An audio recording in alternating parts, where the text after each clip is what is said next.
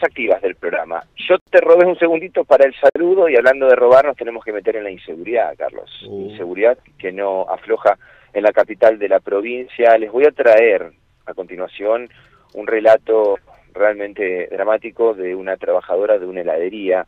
Ella es Mayra, ella trabaja en una heladería de una de la firma comercial Grido, ubicada en la zona de la Plaza del Soldado, pleno centro santafesino, para aquellos que no ubiquen eh, la geografía de la capital de la provincia, más precisamente es el pasaje Bustamante. Sobre la calle Mendoza.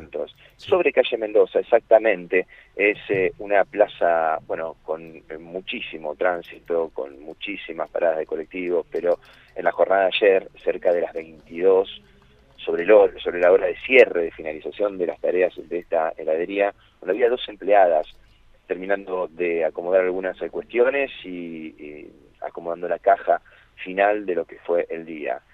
Se apersonan dos eh, hombres encapuchados, con barbijos, a punta de pistola y a partir de ahí lo peor para estas dos trabajadoras que realmente pasaron momentos muy dramáticos. Yo te propongo escuchar la palabra de Mayra, Carlos que es empleada heladería Grido, que ayer, cerca de las 22, bueno, estuvo cara a cara con un delincuente a punta de pistola, pidiéndole dinero, realmente la pasaron mal. Escuchamos el relato.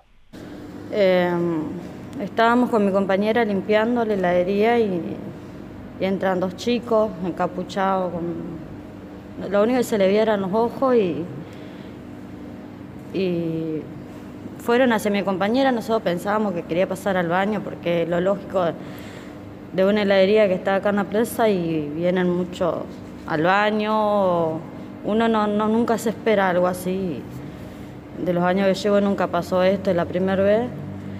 Y yo veía que lo hablaban en voz baja, yo estaba del otro lado del mostrador porque estábamos hablando mientras limpiábamos y uno se cruza donde estoy yo, o sea, uno queda agarrándola a ella y uno se va donde estoy yo y me pedía la plata. Le dije, ahí tenés la plata, le digo, y dice, no, ¿y dónde hay más plata? dice, no te me va porque te mato. Me decía, te mato y dame más plata y dame más plata. Y yo le decía que no tenía más plata y lo único que, que no nos haga nada. ¿Tenían armas de fuego, Mayra? Sí. Sí, sí, sí. ¿Te apuntaban con el arma? Eh, lo sacó del costado y me amenazaba, como que no me moviera porque eh, si no me mataba. Yo lo único que pensaba era en mi hijo y en mi compañera. ¿Duró mucho todo el robo, recordás? Fue, ¿Te trataron mal?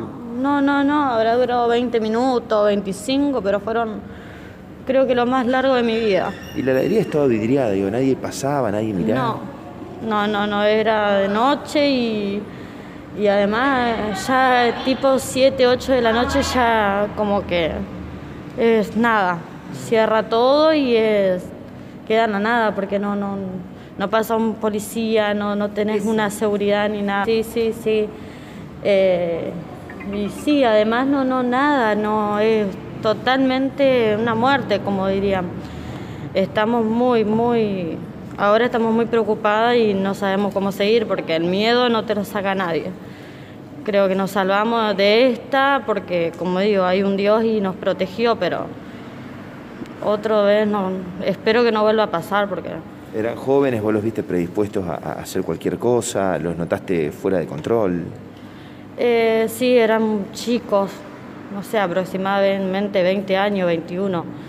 Eh, más de ahí no pudo verlo porque lo único que se le veían eran los ojos. No, no, no, no. ¿Se llevaron dinero en efectivo de la caja y se fueron? Sí, sí, sí. Y pedían más plata todavía. ¿No las golpearon ni...? No, no, no, no, gracias a Dios no. Esperábamos el golpe, porque esperábamos cuando él nos pide más plata, esperábamos realmente que, me golpeara. Nos mirábamos entre las dos y lo único que hacíamos era cerrar los ojos porque no queríamos ni mirarlo.